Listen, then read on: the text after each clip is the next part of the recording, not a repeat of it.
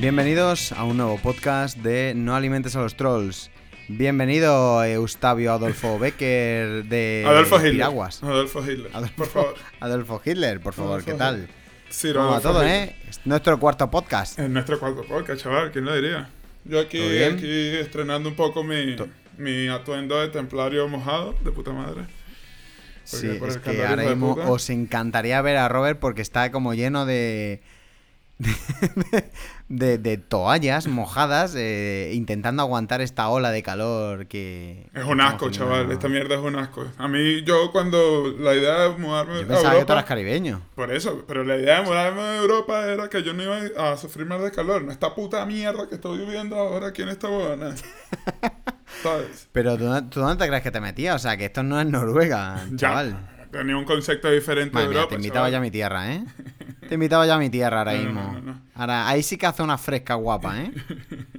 Una fresquita guapa que en la sombra ya te derrites. Ya te- vamos, estarías sufriendo ahora mismo. Con, con aire acondicionado allí sufriría. Aquí estoy melting, chaval. Y mira, entonces tengo muy No, probablemente chorrear, ahora, ¿eh? ahora mismo, yo creo que mis testículos se van a convertir en estos boliquesos de una sola vez, salados y, y No, no, áridos. o sea, est- están en remojo ahora mismo como si fueran unos garbanzos. ahora sí, ahora mismo sí, porque Pero correcto, ¿eh? O sea, mañana, mañana te hace un cocido con ellos. Ya, ya pones el chorizo tú luego. Mira, al punto de hoy, que esta gente después se queja de mamagüevadas y mariquera de que puro pendejada es lo que hablamos. Este. Es que no le falta la razón. Eh, mira, sabes que el día de hoy, ahora, esta mañana me levanté y tal, me puse a pensar ahí en mi nostalgia de regresar a mi tierra natal. Mentira. Hostia, tú tienes nostalgia, pero tú de eso tú No, padeces. es pura pendejada, solamente para darle un poco de contexto aquí al, al podcast. Eh, recordé de que casualmente eh, este año estoy cumpliendo 10 años que me gradué de la universidad, chaval. Y Wow, no wow, tengo. wow, ahora realmente Enhorabuena, no tengo, ¿eh? no tengo absolutamente nada que agradecer a la un universidad porque no me ha servido de nada esta puta mierda. O sea, todas estas huevonadas de calcular las integrales y las derivadas y su puta madre, pues no he aplicado absolutamente nada de esto aquí porque solamente presioné un botón, genoma y poco más. Entonces... Genoma es magia, ¿eh? Genoma es magia. Pero hombre, yo digo que para algo te habrá servido, ¿no? Bueno, eh, sí, Para... Aprendido, ¿no? Eh, he aprendido a sacar- sacarme yo mismo las castañas del fuego porque los profesores no sirven para una puta mierda. Entonces yo tenía que estar investigando y preparándome por mi cuenta para, para desempeñarme después en el campo laboral. Y bueno, Hombre, con... pero... Di. Pe- Pero hombre, también yo creo que, yo qué sé, la universidad un poco está para eso, ¿no? Para, o sea, no está tan solo para prepararte para el mundo profesional. Coño, yo tenía otras expectativas de la universidad, más allá de que obviamente esa es la época en la que tú, pues, como estás en, en pleno apogeo de estudios, estás gente en tus ve- early 20 años, early 20s, lo que quieres es alcohol, sexo y drogas y, bueno, y más ser o el menos, quarterback del equipo. mm, más o menos, ¿sabes? Entonces, tenía otras expectativas, pero todas esas mierdas que veían en las Todo en la playa. Toda esa mierda que, bueno, lo de todo el día en la playa sí que lo hacía, pero todas esas expectativas que me daban las películas gringas es una pura mentira, pura basofia. A menos por lo menos en Venezuela. Ah, ustedes, países del primer mundo, por lo menos disfrutarán de, otra, de otras movidas. Eh, no sé, o sea, tampoco es que hubiera sido aquí, tampoco. No ha sido para nada aquí. la- o sea, la universidad en España no es para nada como se ve en las películas. Aquí no hay el típico colegio este de, ¿sabes? Como los clubs de, estudiantes y fraternidades, toda las la fraternidades. Las La- fraternidades, Alfa, correcto. eh, alfa, Epsilon, omega, Pi. zeta, tu puta madre, estas mierdas. No, no, aquí eso no existe. Como mucho está el. El este, el, el este de estudiantes, el. El comité de no estudiantes. Sí, iba a decir el sindicato de estudiantes. Bueno, sindic- si, tienen sindicato de estudiantes y los estudiantes no hacen una puta mierda, no me imagino con sindicato. El Eso consejo, el consejo. Si, si lo que hay es consejos de estudiantes que intentan hacer así como la vida un poquito más amena. Que Desde son unos punto de parásitos vista- también. Pero para mí no tiene nada que ver, ni muchísimo menos. Ni como, por ejemplo, he visto en otros países como, yo que sé, Reino Unido, por los Student Union y, y todo esto. O sea, no- en España no, esto no, no es nada de eso. No es nada nada como lo Kiri. Ya, pero yo, por ejemplo, uno, una de las cosas que yo reprocho, o sea, que yo veo y le reprocho un poco al tema de la universidad, es el hecho de que, desde mi punto de vista, las universidades, realmente el pensum académico, no sé cómo lo llamas aquí, este, El plan de estudios, creo. eh, eso mero. Pla- plan de estudios. Esa verga. Este. mm, eh, realmente el, el- el plan de estudios lo que te prepara es, o orienta a cada uno de los estudiantes, es precisamente para. Como materia, ah, materia o ma- carne para ser vendida a empresas, ¿verdad? Porque siento que No todo ese plan de debería. estudio está orientado a realmente a formar a esta persona, a este individuo, solamente para dedicarse 100% al tema del trabajo. Y una de las cosas que me Nine. cabrea un poco es el hecho de que quienes se benefician son obviamente las empresas, porque no ponen ni un duro. Un estudiante, pues no sé cuánto sale sacarte una carrera universitaria aquí en, en España. Y estos hijos de putas, pues de puta madre, porque vienen, te, te adquieren un becario. El gobierno les paga por el maldito becario. Los explotan como si no hubiese Sí. mañana. Y de paso, o sea, Sí. o sea, apro- eh, ellos no han tenido que invertir absolutamente nada en la formación de estas personas. Y de paso tienen materia prima para después ellos seguir explotándolo más adelante como trabajadores. Entonces, yo estoy un poco en desacuerdo con, con el tema de las universidades. Sobre todo por el plan de Bueno. estudio, por la forma como, como tienen planteada el, el, como el, el structure A ver, de, para los estudiantes. sí, a ver. Eh, maticemos. Sí, es verdad, estoy de acuerdo, estoy bastante de acuerdo contigo en que no me mola mucho cómo la- las empresas se aprovechan de pues de, de esos estudiantes y tampoco las empresas aportan mucho a la universidad cuando son las principales beneficiadas que podrían aportar y a la universidad de alguna manera, pienso yo, al menos colaborando más, pero bueno, no lo hacen. Y creo que sería bastante bueno tanto para la universidad como para la propia empresa. Ahí estoy completamente de acuerdo. Pero, y luego lo que has dicho, ¿cuánto cuesta una, una matrícula? Pues depende de la uni, depende si es pública, depende si es privada, depende qué universidad sea. Porque no es lo mismo, por ejemplo, una en la, yo que sé, voy a decir una en la Carlos III, que la donde estoy yo, la de Córdoba. O, por ejemplo, yo que sé, o la de Almería, ¿no? Que no sé, o sea, Sí, no depende- conozco cuáles son. Dependiendo de la pues universidad. Ahí está, pues pueden variar, pero en torno está un año, pues alrededor de 1000 euros. Alrededor de 1000 euros por curso académico. Ahí ya depende si es un grado, si estás estudiando un máster, etcétera, etcétera. Entonces ahí y depende ya si el máster es una uni privada, es una uni pública. Buah, ahí. O sea, eh, lo que te puede costar una carrera universitaria es bastante complejo. Depende de cuántos años tengas, depende de cuántas veces repitas. Eh, depende luego las tasas que tenga esa propia universidad, porque luego cada universidad el título puede costar hasta donde yo sé, cada, cada universidad a mí me ha, pagado, me ha- pedido una tasa por título diferente. Pero sí es verdad que yo sí creo que, que cada universidad eh, debe hacer el plan de estudio sin pensar en, en la salida profesional de la gente. Esa es mi opinión. Bueno, creo que no no- debería. Creo que una universidad no debería basarse en lo que actualmente, en qué tecnología está más de moda en front, por, en el caso del desarrollo de software, o qué es lo que más se está pidiendo para un matemático en tema de data science. Ya, es pero realmente, o sea, por ejemplo, tú en la universidad, que a nivel de informática, que es el área de nosotros, ¿qué, Sí. qué lenguaje de programación realmente vistes tú durante tu formación, por ejemplo? Yo, pues mira, eh, o sea, yo primero lo que hice fue la ingeniería técnica en la Universidad de Córdoba, luego hice, digamos que la superior en la Carlos III y luego hice un máster en Big Data. Entonces, claro, he visto cosas muy diversas. Pero la que más puedo decir que en la Universidad de Córdoba empecé, me enseñaron a programar con C, ¿Vale? C puro. Vale, puro, pero en, ningún punto viste Java. C++. En ningún punto viste Java. En ningún momento de la universidad vi Java, en ninguno. Java, bueno, Java. Y Sí, entonces, en ningún momento. y entonces, por ejemplo, ahora, ¿cómo, o, o no logro entender, ¿verdad?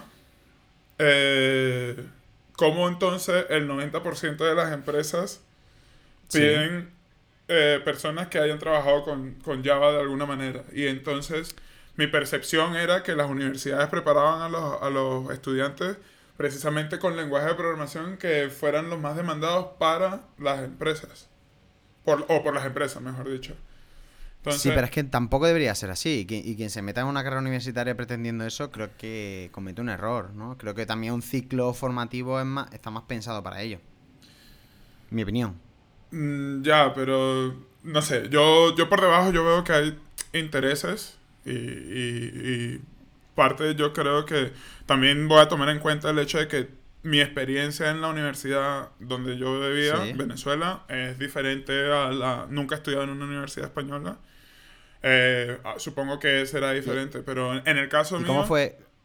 Pero ¿cómo fue allí? Sí. En el, en el caso mío, yo, por ejemplo, este, una de las cosas más demandadas en, en las empresas en Venezuela este, son lengua- eran lenguajes, en aquel momento, eran lenguajes de, de Microsoft. O sea, todo el tema orientado a, Vale. a Microsoft. Y yo a partir del segundo y tercer semestre, ya yo estaba viendo puros lenguajes de programación de Microsoft. O sea, estaba viendo Visual Basic, Visual Force Pro, cualquiera de estas de estas movidas. Y era porque eh, tenía una alta demanda realmente en el mercado laboral en, en Venezuela. Y entonces de allí es que estaba en plan, joder, ¿por qué? Porque, porque de paso yo estaba estudiando en una universidad privada que yo me estaba costeando. Eh, ¿Por qué yo tengo que trabajar, pagar esta maldita universidad para que estos hijos de puta solamente me preparen para estos malditos Sí. que, no, que no han contribuido absolutamente nada en mi formación académica, ¿sabes? Ya, sí, totalmente. Ahí estoy completamente de acuerdo y no creo que deba... Yo que creo que no debe, no debe enseñarte... Por ejemplo, una, empre- una universidad no debe enseñarte Java por tener una... O sea, con el único pretexto de conseguir curro mañana. Pero te digo por qué, porque si... ah, Vale, en- puedo entender, por ejemplo, que te puedan enseñar Java como, no sé, para explicarte, como medio para explicarte lo que viene siendo el- el- la programación orientada a objetos, ¿no? La famosa programación Paradigma, orientada a objetos. paradigma de programación. El paradigma, exactamente. Pero, pues esta programación orientada a objetos se puede dar con Java y se puede dar con muchos otros lenguajes. Correcto. Entonces, eh, si es verdad que, por ejemplo, en mi universidad, en vez de darse con Java, se daba con C, ¿vale? Que soportaba ese paradigma de programación. Vale. Pero sí, sí es verdad eh, que, mm, que yo agradecí mucho el que cuando tú estabas estudiando un- una asignatura, como por ejemplo pues esa de más, más de programación, un poquito más avanzada, viendo este paradigma, pues no te enseñaran tanto lo que viene siendo un lenguaje de programación, que también, o sea, porque hay muchísimas horas prácticas, pero sobre todo que se centraran mucho en lo que viene siendo el paradigma, ese paradigma en concreto puro.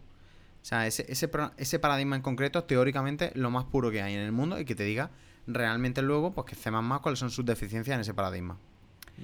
¿Por qué? Porque yo creo que creo que te hace un, faco, un flaco favor Un eh, fucker. un, Te hacen un fucker. un fucker favor. Eso, eso mero. Lo que te dan flaco. es a coger es a ti, weón. de- No, nada. no, pero un flaco, un flaco favor, ¿sabes lo que es, no? No, ni puta idea. No, pues flaco. pues flaco favor es cuando realmente no te están haciendo ningún favor. Vale. ¿Vale? Flaco favor es que es un favor muy flaco. Realmente, entonces que no hay nada. Y pues te hacen un flaco favor, es decir, que no te hacen nada de favor, el enseñarte un lenguaje de programación, porque los lenguajes de programación, como sabemos, o sea, eh, mueren de la pena. Y esto a mí me lo contó eh, alguien, no sé esta anécdota, de que era en la Universidad de Málaga, que pues, una- un estudiante le preguntó a su profesor, en plan, que por qué no le están enseñando, y eh, sobre todo viene muy a relación con esto, que porque no le estaban enseñando el, programa, el lenguaje de programación que en ese año Estaba más de moda. estaban demandando en la empresa. Vale. Era el que más estaba de moda en toda la empresa y que no entendían por qué tenían que estar aprendiendo eh, programación orientada a objetos con este otro lenguaje, ¿vale? Y no con ese, ¿vale? O porque no estaban, o porque estaban perdiendo el tiempo si luego en la empresa le iban a pedir ese otro lenguaje. Y la contestación del profesor fue, dice, pues mira, porque te lo voy a contar. Dice, porque este paradigma de programación va a existir siempre. Indiferentemente ese lenguaje. lenguaje, pero ese lenguaje de programación que tú me estás mencionando, es posible que dentro de 10 años ya nadie lo use. Correcto. ¿Sabes qué, ¿Sabes qué lenguaje de programación es? Java. Delphi. Interesante. Borland Delphi. Y es que no se, no se usa. Bueno, no se usa. bueno, no sé si, No alguien, sé. si alguien lo usa, por favor. He escuchado, he escuchado, un mail y le, man- y le mandamos una donación. he escuchado otros fósiles Pero- como Clipper y este tipo de cosas y, y todavía están siendo utilizados. Porque esa es otra cosa. O sea, también es cierto que hay empresas que lo son tan malditos porque eso no tiene otra palabra, que no son capaces de actualizarse tecnológicamente y se mantienen con algo que lleva funcionándoles desde los años 60 esa porquería. Y sencillamente porque son unos avaros de mierda, pues no quieren invertir en o sea, pasta en, en, una actualización tecnológica. ¿Lo dices por COBOL? Lo digo por mucho. O sea, COBOL es uno de ellos, pero hay muchísimos, sobre todo el sector bancario. Vamos. El sector bancario ahora mismo son unos dinosaurios porque en la banca si funcionan, ¿para qué lo tocas? eso, es, eso Y eso lo ¿Esto me está generando dinero? Sí. ¿Esto cuánto me cuesta hacer esto? Mucha pasta. Pues entonces no, vamos a dejarlo ahí, que se pudran estos investigando todo este tipo de lenguaje. A ver, yo creo que nos estamos poniendo un poco mucho técnico. Porque van a haber personas que no van a entender ni puta idea de los lenguajes de programación de los que estamos hablando, pero, pero ni de coña. Ya. Pero, entonces... bueno, pero al, al fin al fin y al cabo, o sea, creo que también está bien que la, universidad, para mí, de mi punto de vista, te debe formar más en el, mundo académico que en el mundo profesional. Porque tú vas a la universidad a adquirir unos conocimientos eh, científicos. O sea, yo opino igual. A adquirir yo, yo opino igual, pero realmente, si bien este, deberíamos estar orientados a más hacia el mundo de la investigación. Este, realmente, hablando de números, realmente, ¿cuál es la tasa o cuál es el porcentaje de, verdad de personas graduadas que se, van a, que se van a dedicar al campo de la investigación? Porque, imagínate, todos nos graduamos de la universidad y todos nos dedicamos al, al, tema de la investigación, que realmente son eh, consigues algún tipo de patrocinio por alguna empresa, alguna empresa con algún proyecto que tú tengas, una idea de investigación que tú tengas. Y realmente todos nos iremos a morir de hambre porque estos patrocinadores no van a estar dando pasta de a gratis, ¿sabes? Sin tener un beneficio directo. yo realmente no veo, o sea, a pesar de que sí deberíamos tener, deberíamos tener una orientación hacia hacia la investigación, realmente hay que ser realista y ¿cuánto? El 80%, el 85% se va a dedicar a trabajar en, su en una empresa toda la vida. Sí, sí, o sea, pero no solo ya orientar al mundo de, la investigación, porque no todo el mundo tiene por qué o querer saberlo, pero yo sí creo que, por ejemplo, eh, alguien que está formando, por ejemplo, una carrera de ingeniería, porque es mi mundo, ¿no?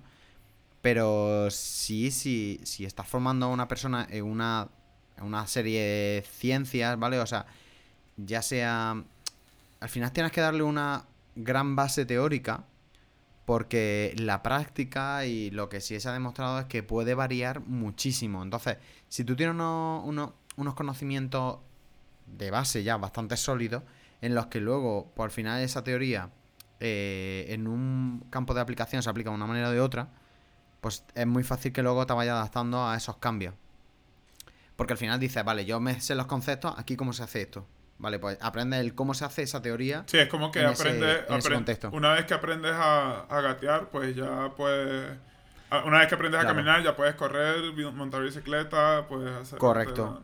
Correcto. Y luego, y luego, aparte, sí es verdad que, bueno, lo que tú decías, la investigación. O sea, para mí una universidad es un sitio. Lo, único que pasa es que no debería ser el único sitio donde se investigan en, en un país. Como pasa, por ejemplo, en España, que prácticamente es la uni de los pocos sitios donde se investigan las universidades. Pero yo creo que sí es un sitio donde se, debe investigar mucho y aparte de. Aparte de dar ese conocimiento, porque no es formarte a ti como herramienta de trabajo o como peón, sino te tienen que formar porque al final yo voy a una universidad porque quiero que me formen una serie de conocimientos. Y decir, joder, pues mira, eh, que tú tengas, este, cuando tú salgas, tengas este conocimiento, este conocimiento, este conocimiento, y de paso, pues sepa aprovecharla de, sepa, eh, meterla de esta otra manera. Luego la, la, la, empresa privada, pues se va a aprovechar de eso brutalmente, claro. Pero sí es verdad que también esa universidad debe ser un generador de más conocimiento. O sea, que aparte de darlo, tiene que generarlo más. O sea, que tiene tiene que ser una máquina de conocimiento. Y me parece que sí, que la, la universidad en sí, joder, pues es que ayuda un montón a a la sociedad. O sea, es que al final es... Ya, pero realmente no consideras que la universidad debería cambiar o transformarse un... aunque sea un poco con ah, la sociedad actual en la que... Sí, sí, sí, total, totalmente. Creo que, joder, totalmente. O sea, hay muchas cosas que, creo que la universidad debe cambiar, ¿eh? Y he visto, o sea, al, haber estado dentro de la universidad, pues he visto mucha comparativa entre, entre ellas eh, a nivel de estudiante. He visto cómo se hacen una y en otra. Y por ejemplo, mi última experiencia es genial. O sea, el, de que tú puedas ver eh, universidades, o sea, una clase. Claro, pero por, ejemplo, tú tienes, tú tienes un, tú, tú, tú, eres, tú más que nada puedes decir, eh, has estudiado en tres universidades diferentes que en España. Entonces tú puedes conceptualizar o puedes decir qué, qué diferencias o qué cosas en común malas tienen ellas que deberían de cambiar en general, porque si las tienen tres universidades, pues podemos entender que puede ser algo que tiende a repetirse indiferentemente en la universidad en la que estés en, en España, ¿no? Ya. Sí, claro, claro. O sea, es que cada universidad. Luego hay cosas que son similares, pero luego cada universidad cambia incluso en procedimientos, en la burocracia, en que pueda hacer, por ejemplo, las secretarías virtuales, el, a la hora de pedir ciertas cosas, por ejemplo, de pedir el título, de pedir X cosas, de pedir un certificado. Pues hay universidades que, que saben gestionarlas 100% a través de Internet y tú no necesitas ir a la secretaría para nada. Y hay otras que son que están súper anticuadas. Y luego sí es verdad que en cuanto a como los bancos, completamente como los bancos. Hay bancos que están más renovados y hay bancos que otros que no están tan renovados y hay bancos que pretenden ser renovados porque en el fondo no lo están. Eso es. Hay unos que se la tiran de nuevo, pero son rolos de fósiles que están a punto de convertirse en mm. petróleo. Hay cosas... Ya, ahí lo que pasa es que creo que hay cosas peores. Pero sí es verdad que, no sé, hay, hay muchísimas cosas que yo cambiaría de la universidad, ¿eh? Muchísimas, muchísimas, muchísimas. Y luego, una de las que más cambiaría es la investigación, o sea, el, poco apoyo de la investigación que hay, que, que como escuchaba, no sé si era eh, un youtuber, no, no, sé quién era, no sé si era hace de ciencia, eh, no sé si era Quantum Fracture. Crespo.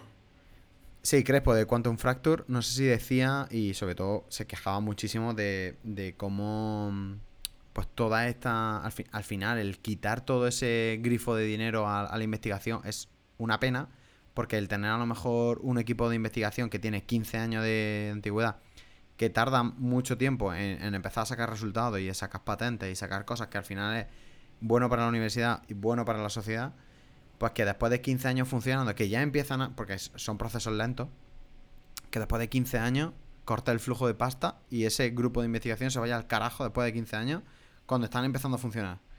Sí, que están engranando y que de repente están logrando ciertos avances y de repente les cortan ahí el grifo. Exacto, exacto. Entonces, sí es verdad que creo que era Crespo de Quantum Fracture y que, por cierto, si no lo conocéis, os lo recomiendo muchísimo. Sí, pues, bueno. pues eh, se quejaba mucho de eso y creo que también una de las cosas que tiene, debería cambiar la universidad, mi opinión, de, de que se, se respete muchísimo más la investigación en, en, en todos los centros y que luego no solo en la universidad se investigue, que también es otro problema. Que hay muchísima investigación pública, o, pero es que hay muy, muy poquita investigación privada, comparado con otros países. Que, que, por ejemplo, si, si, nos ponemos a ver contribuciones de, de universidades en todo el mundo comparado con universidades españolas, pues evidentemente el contraste es muy, muy grande. Y aunque tenemos, creo que muy buena, muy buenos investigadores en España, aunque no tenemos muy, muy buenos centros de investigación en España. Pero si es verdad que, por ejemplo, es que te puedo decir, yo que sé, que se me venga a la cabeza el de mm, el famoso artículo de PageRank en el 99, que, bueno, que Larry Page y Sergey Brin pues sacaron en Stanford. Y bueno, pues es que el artículo es... Que fue, el, que fue la cuna realmente de de Google ahora. Correcto, o sea, fue en el, el 29 de enero de 1998. Eh, The Page Run Citation Ranking, Bringing Order to the, to the Web. Ya, pero... Bueno, pues esto es, un artículo de, de, explicando cómo es el motor de búsqueda de Google y que fue al final el resultado de, de la tesis doctoral de, esta, pues de, de, estas dos personas. Y que al final, pues todo esto, o sea, un maldito artículo de investigación pues de, de estos dos chavales de. Dos chavales, bueno ya. dos, chavales, dos chavales en aquella Llamándole, llamándole chavales, niñatillas. Estas dos niñatillas, ¿sabes? Larry Page y Sergey Brin, los creadores de Google. pues sí, o sea, que es un ejemplo de, de, de eso, de, joder, lo, lo, que al final la universidad puede, puede dar, que es que ha dado Google. O sea, Stanford ha creado Google sin, sin quererlo. Otra cosa es por qué Google al final, porque nadie ha puesto luego es otra cosa, a nivel de financiación y de inversión y tal, que nadie ha puesto por Google de primera y solo fueron ellos. Bueno, eso ya otro tema. pero que al final, o sea, ese motor de búsqueda pues, se creó en una universidad. O como por ejemplo el que tú me decías. El de Shazam. Sí, sí, sí. El que- artículo de, de Shazam. Que, Que- vamos, que es lo que están utilizando realmente, ese mismo algoritmo que desarrolló Juan, no recuerdo el nombre de- del tío. Sí, Eh. Abri, yo lo tengo aquí el artículo abierto. Eh, Abri Lichung Wang. Bueno, ese, ese, se- ese algoritmo que desarrolló el carajo es, fue, fue en pareja también, fue con un compañero, no recuerdo tampoco el otro. Ellos lo que querían era, eh, a través de un espectrograma de, de frecuencia de, de audio, este, hacer un fingerprint o reconocimiento de- como de un audio, una huella dactilar de un audio. Y entonces lo, Sí. realmente ellos lo que basaban era en ese espectrograma, colocaban los picos que tenían entre diferentes notas, ¿verdad? Y Sí. eh, agarraban un punto y otro punto y medían el- la duración o el tiempo de- en distancia que, te- que había entre un pico y otro pico. Sí. Y entonces, ¿qué pasaba? Que Claro, de esa manera buscaban. cuando tú tenías un patrón independiente, imagínate que tú tienes, por eso que pasa con Shazam, imagínate que tú tienes una canción que dura tres minutos, ¿verdad? Y entonces este, la Sí. canción, tú empiezas a capturar con Shazam la canción en el minuto 30. Eh, perdón, en el, en el segundo tre- 45, por ejemplo. Entonces, para ti, lo que tú estás grabando está comenzando en el segundo 1, pero ya estás tomando una muestra del segundo 45 de la canción. Entonces, ellos lo que hacen es filtrar con la base de datos ese patrón, ¿verdad? De picos Ya, claro, y, y y logran machar. Y claro, con, gracias a eso, que ese, ese artículo, pues cara, lo- la gente de YouTube aprovecha ahora y todo el tema de desmonetización que sufren los youtubers que tú quieres porque están utilizando música con copyright es gracias a esta mierda que ha publicado un huevón ahí que tiene su Bueno, partes es- buenas y partes malas. No, yo estoy a favor de la Claro, piratería. correcto. Y yo, el tema ese de copyright, mámense un huevo, chicos. ¿Sabes? Genial, ¿eh? es el mejor sitio para decirlo. En la suda. Que sí, sí. Lo que, la única duda que tengo es si este tío lo hizo a través de. mm, Lo hizo a través de. mm, De una universidad o fue por su propia cuenta. Ahí- Porque sí es verdad que en el, pero pero en el realmente propio paper. Re- realmente yo creo que a pesar de que no lo haya hecho por una universidad, de no serlo, este, yo creo que el conocimiento sí, universitario, claro, el conocimiento Sí, sí, sí, universitario fue lo que te llevó a ti a hacer Ah, este ensayo, exactamente. ¿sabes? Y a en sí, sí, sí, sí, es- todo ese conocimiento que al final tú has adquirido, pues, tanto en, en matemáticas como en física. Y bueno, pues unas- no sé en qué se basará porque no me he leído muy bien el paper, pero, pero es que al final también esto es investigación privada, porque este, este tío al final a través de Shazam ha publicado este paper que ahora mismo tú este algoritmo lo puedes utilizar, puedes utilizar el algoritmo de Shazam para lo que tú quieras.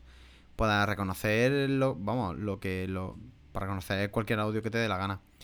Y, joder, es que al final es lo que yo decía, que por un lado tienes las contribuciones que te puede dar la universidad, las contribuciones que te puede dar la, la parte privada, que en España no es, bueno, yo no lo conozco, la verdad. Seguramente es porque no, lo, no me he parado a, a buscarlo. Que la parte privada invirtiendo en, en temas de investigación. Sí, pero no sé ahora mismo... Pero yo creo que si lo hacen, yo, yo personalmente desconfío mucho de, de patrocinio por parte de las empresas por el hecho de que muchos de esos hijos de puta realmente lo que quieren es el tema de la investigación, pero para después ellos explotarlo, ¿sabes? Explotarla. Sí, sí, sí, pero bueno, tú, tú puedes sacar, pero lo que te quiero decir, tú al final puedes sacar un paper explicando eh, cómo has hecho algo, ¿vale? O sea, un procedimiento o una herramienta, pero al final tú tener la patente de lo mismo. Es decir, y asegurarte de que tú durante X años eres el único que explota eso y encima has contribuido al conocimiento mundial, ¿vale? Para que todo el mundo lo sepa, pero luego aparte te ha reservado esos derechos de, de- de de- explotación. de explotación, sí. Y, y bueno, ya que estamos hablando, joder, eh, el último el último paper de la uni. O sea, no me gustaría, mm, joder, terminar este podcast sin hacer mención al, al, al artículo que ha sacado la, de la uni de, de Salamanca, de Laura Rego y Sí. etcétera. Que, bueno, ha sacado una nueva propiedad de, de luz, la verdad que no me lo he leído muy bien. Pero bueno, que lo que te quiero decir es que al final tenemos muy buena. Tenemos muy buenos científicos en España. Y, En España. Y, joder, han sido, han sido. Bueno, en España porque es lo que yo conozco, pero joder, Claro, han por sido eso. portada en Science. Yo, yo Que desconozco, ser- personalmente ser en desconozco, Science, ¿no? Desconozco, por lo menos en el caso de mi país, desconozco de si ha habido algún, ¿sabes? Si ha habido alguna publicación o algún avance científico o algún descubrimiento científico eh, que venga de alguna universidad. Por eso digo, o sea, entiendo que aquí a lo mejor las cosas funcionan diferente, por eso. No, no, no está. No está lo, que pasa, eh, lo pasa es que este, este. Joder, esta noticia sí se ha hecho eco en varios medios de comunicación. Vale. Entonces. Y, pues sí, al final que han, han visto una nueva propiedad de la luz y.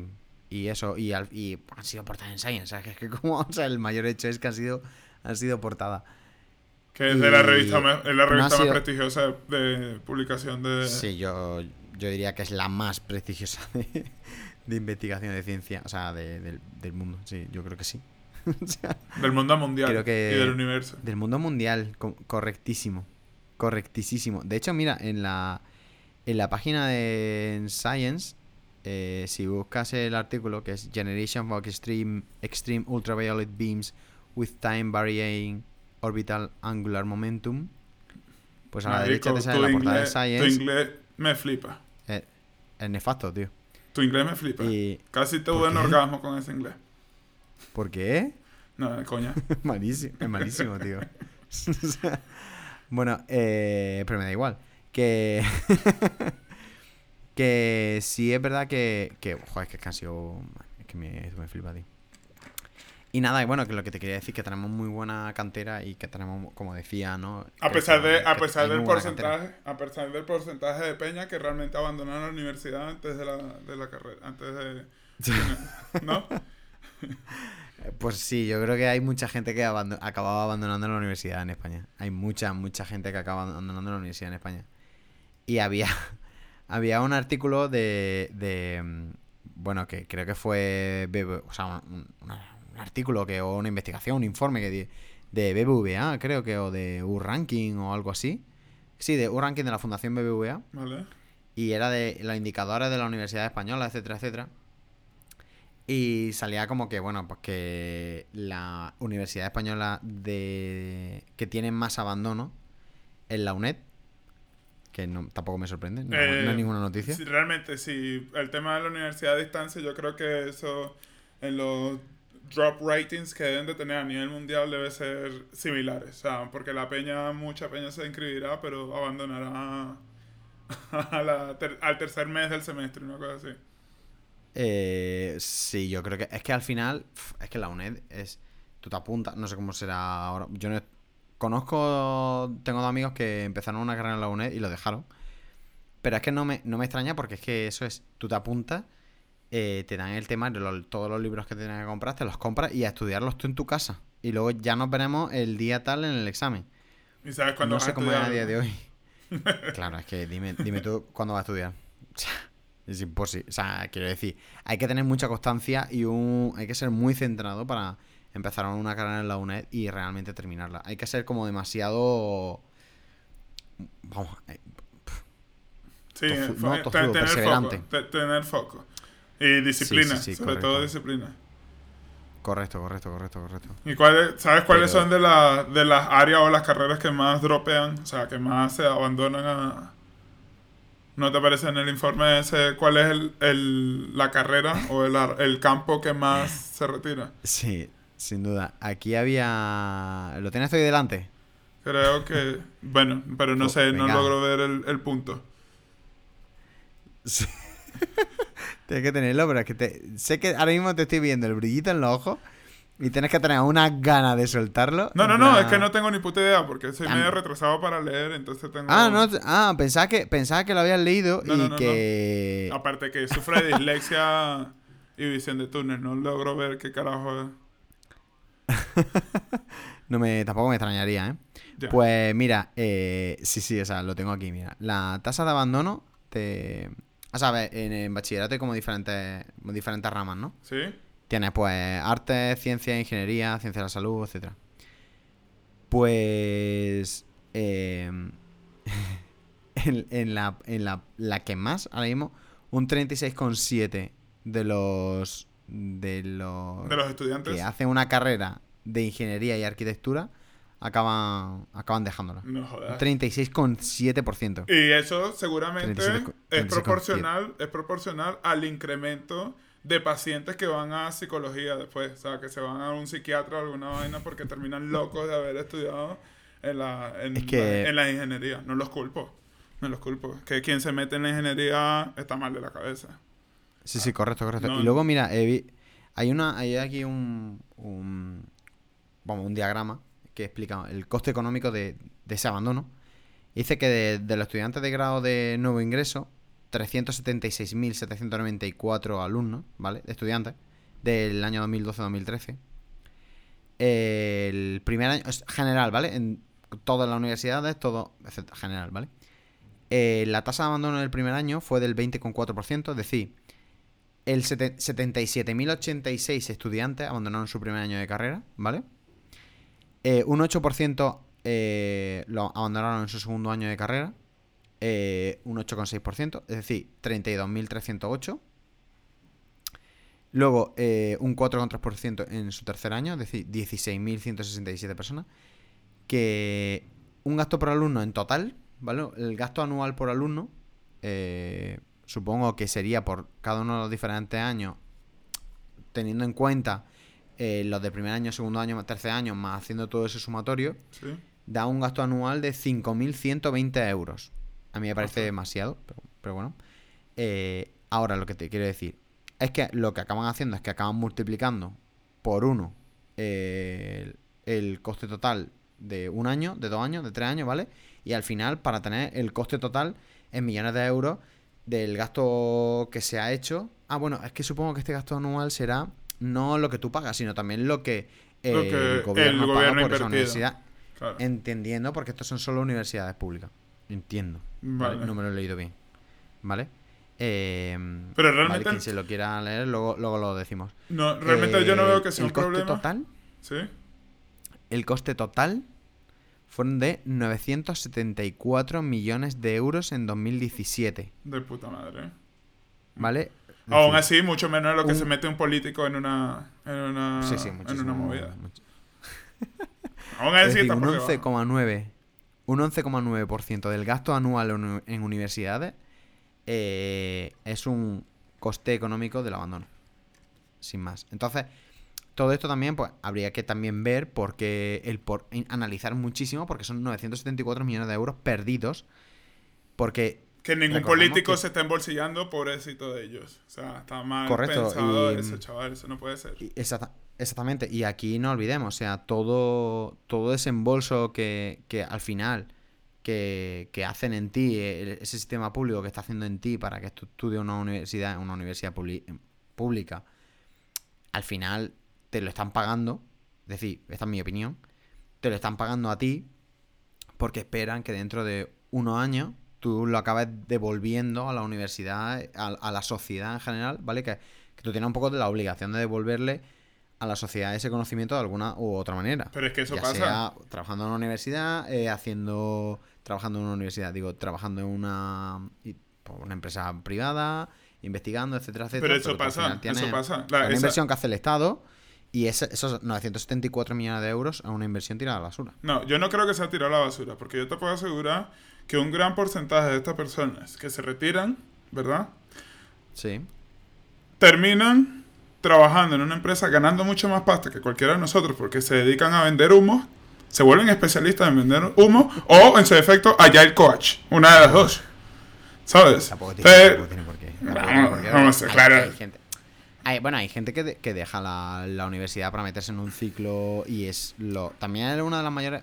También luego hay que ver porque para mí este dato no está muy bien. O sea, está así muy escueto porque no está complementado. Porque también hay que seguir analizando de toda esta gente quién acaba sin hacer nada o quién acaba luego en un ciclo porque han dicho. Joder, macho, es que la universidad no es lo que yo quería. O sea, Yo te- yo te sigo diciendo, o sea, muchas de esas con pe- un grado muchas- superior, pues Mucha de esa peña realmente lo que termina es, montándose un, un Iron Hack para sacarle más pasta a las demás personas. O se dedican a Agile Coach con un curso que le da un titulito de- que le dan en el McDonald's de Agile Coach. Y ganan, pero mucho más pasta que. Y termina igual retribuyéndole eso al Estado a, a través de los ¿Pero por impuestos. qué? ¿Por qué lo del Iron Hack, tío? Porque es la misma mierda. Toda esta, o sea, ¿qué es lo que...? Mira, una de las cosas que decía Bill Gates era... eh, ellos, él prefiere contratar a un carajo flojo antes que uno inteligente. Porque el flojo va a buscar la manera menos difícil y más eficaz de hacer un trabajo en la que él no tenga que invertir tanto tiempo eh, o sea, ni esfuerzo. Yo ahí está, yo ahí está muy, muy en desacuerdo siempre de, esa- de eso. de es- y te voy a decir por qué.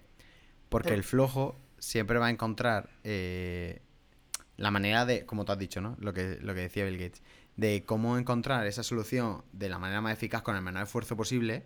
Pero también te digo, la va a encontrar la menor mantenida en el tiempo posible. Pero eso Vale. le importa a las empresas. Porque- ¿Eso le importa a los bancos? No, no le importa a los bancos. No, no, pero en el, en el fondo acaba generando más coste a largo, ¿sabes? A tiempo futuro acaba generando más coste porque hay que... Eso que ese tío ha hecho por, por vagueza y por hacerlo rápido, acaba, se acaba traduciendo en chapuza y al final, al cabo de cinco años, acaba costando todavía... Te acaba costando el doble. Eso, Pues necesitas una persona que entienda qué cojones ha hecho ese tío ahí, ¿sabes? Para quitarlo y volver a ponerlo y hacerlo bien. Entonces es como... Yo no estoy de, acuerdo en ya, pero el chap- ah, yo, estoy, eh, yo estoy de acuerdo contigo, pero al chapucero Sí. siempre le va bien. Ahí, ahí lo dejo. Bueno, pero chapu... Bueno, sí, pero es que hay gente que solo quiere contratar chapuceros, claro. Ahí está. Pero eso ya es otro tema, es otro Ya. tema aparte. Bueno, chaval, yo Pero creo que es o hora de ir recortando esto porque se estaba como alargando. Yo creo que hemos fantaseado demasiado. Sí, sí, eh, Y que, pero creo que sí, es verdad que deberíamos tratar ya luego un tema más aparte de... Ya no solo la, la universidad en sí, Y el universitaria, y a lo mejor ver diferencias de cómo es la universidad, cómo es la universidad, por ejemplo, pues en España o en, en Venezuela o en cualquier otro país o... Yo creo que el ¿Sabéis porno es más interesante. diferencia? No, no creo que el porno sea más, interesa- más interesante. Yo creo que sí. Y lo, y lo demuestra los, para hablarlo. lo, lo- lo demuestra los rankings de Google. Lo- Los, rankings de las páginas más visitadas. El porno. 100%. Ah, bueno, claro, pero eso Tenemos que hablar un día de Bracer. pero eso yo. Bueno, bueno, pero eso yo no. Ahí no tengo ninguna duda en que Pornhub sea de las páginas más visitadas del mundo. Eso no, lo- no lo tengo en duda porque ya salió hace poco que era de las páginas más visitadas de. Que es la hostia.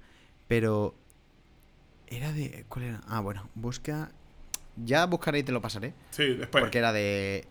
Sí, sí, sí, ya para, para el siguiente podcast, ¿vale? Y Ah. te pasaré una cosa bastante graciosa de un gráfico de número de visita.